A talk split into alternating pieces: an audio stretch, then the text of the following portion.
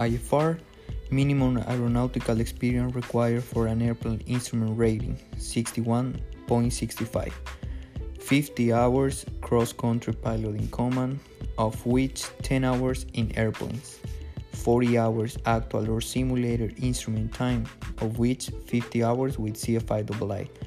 including one cross country flight of 250 nautical miles along airways or by direct ATC routing, an instrument approach at each airport,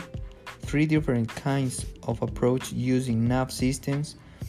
with a file IFR flight plan, and three hours in the last two calendar months prior to the practical test.